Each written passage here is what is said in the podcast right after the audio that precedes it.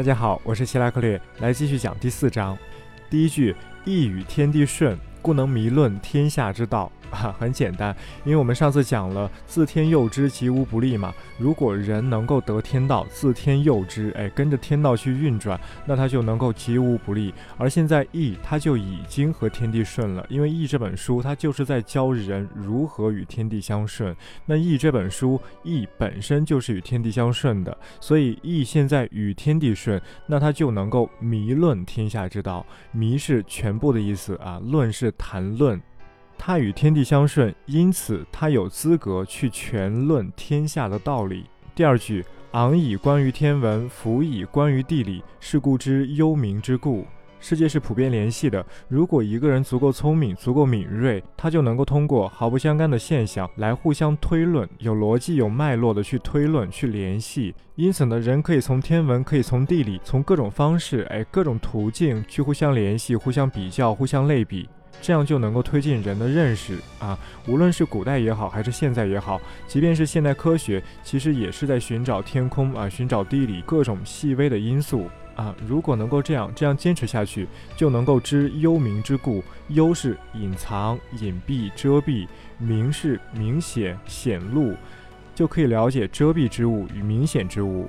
好，第三句这一句稍微复杂一点。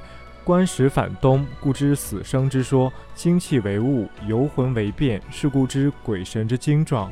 啊，说起来很神秘，鬼鬼神神的，但其实不是。首先，观时反东，观始很简单，始就是开始、起源，观始观察开始，而后面这个反东其实是追本溯源的意思，因为冬冬天这个季节在古代它是一年的开始。我们中国古代经常把一年的开始放在冬天，因此呢，这个反冬冬可以代表万物结束又开始的这个时节，可以代表一年的开始。推论下去，继续去象征化，我们就可以把这个冬理解为开始，反冬就是返回开始，和昨天前天讲的悔令是同一个意思。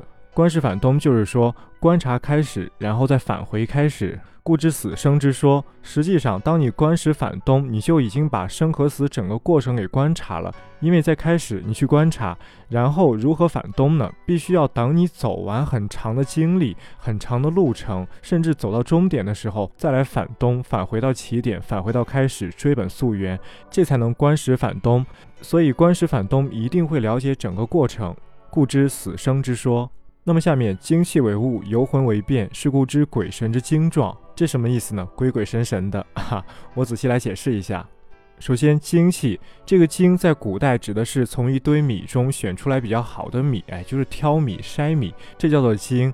而气指的是阴气，因为在古代《说文解字》中也好，其他方面也好。气呀，是指天上的云气。那么我们根据天上的云气的性质，就可以推断这个气肯定是阴气。为什么？大家想啊，天上的云气，它们在天上，它们是依附于天的，它们的运行，在我们眼中，在古人眼中，不是自己去运行的啊，不是说自己有一个自由意志去运行的，而是随着天、随着风去运转。这种性质就很像阴气。精气为物，是指阴气中非常宝贵的那一部分聚合起来，形成了物。它是一个空间概念，因为物它在空间中肯定有一个体积。那下面对应的游魂为变，游在古代指的是旗帜的流动，或者简单的说，它就代表流动。而后面这个魂，在《说文解字》中，在《淮南子》中，在《论语》中都非常明确的指代阳气。前面说了，精气为物，阴气中非常精华的那一部分形成了物，那么后面就对应说游动的阳气，它们就是变，是物的变化。如果物普泛性来讲，它代表空间的话，那么变就代表时间啊。游魂为变，游魂就是时间，精气是空间，空间想要变化，它必须依靠时间去变化，或者说空间的变化就是时间本身啊。这非常简单的道理。他说了阴气为物，阳气为变之后。继续说，是故知鬼神之精壮啊。最后两个字“精壮”，它是指一堆米之中最好的啊，一个群体当中比较好的那一部分是叫精，而壮呢，很简单，就是大。这句话的关键点在于“鬼神”两个字，鬼神是指什么？实际上，这两个字不像我们平常人想的那样，以为鬼鬼神神啊，妖魔鬼怪、怪力乱神，不是这样。大家听好，鬼是指人之所归。神是指万物之所出，啊，就是说所谓的鬼呀，就是指人的归宿。人最终归藏的地方，而神是指万物所出啊，万物的出口，万物的门，万物从某个地方出现，从某个地方降生，这个地方就叫神啊。因此，鬼神合起来是指人的归宿与万物的出处 哈。那这句话连起来，精气为物，游魂为变，是故知鬼神之精状。我们知道阴气的精华凝结成物啊，一大群阳气游动产生变化。一旦我们真正洞察到这一点，掌握这一点，那么我们就能够知道人的归宿与万物的出处，他们的精深与宏大啊。这句话是这个意思。说到这儿，我突然想起来一个事儿，挺有意思的。我们现在不是有两个非常流行的词儿吗？男神女神。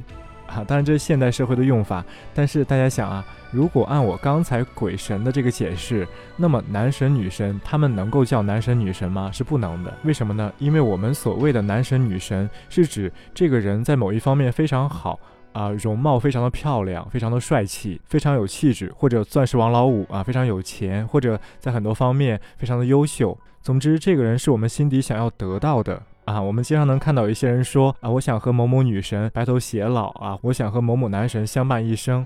其实我们现在所说的男神女神，是指我们想要归宿于他们，对不对？我想找个好的归宿，而这个人呢，是我梦寐以求的归宿，这就叫男神或者女神啊。那么按照正式的鬼神的定义啊，就像我刚才说的，鬼是人之所归，神是万物之所生。那么我们现在所说的男神，实际上应该叫男鬼。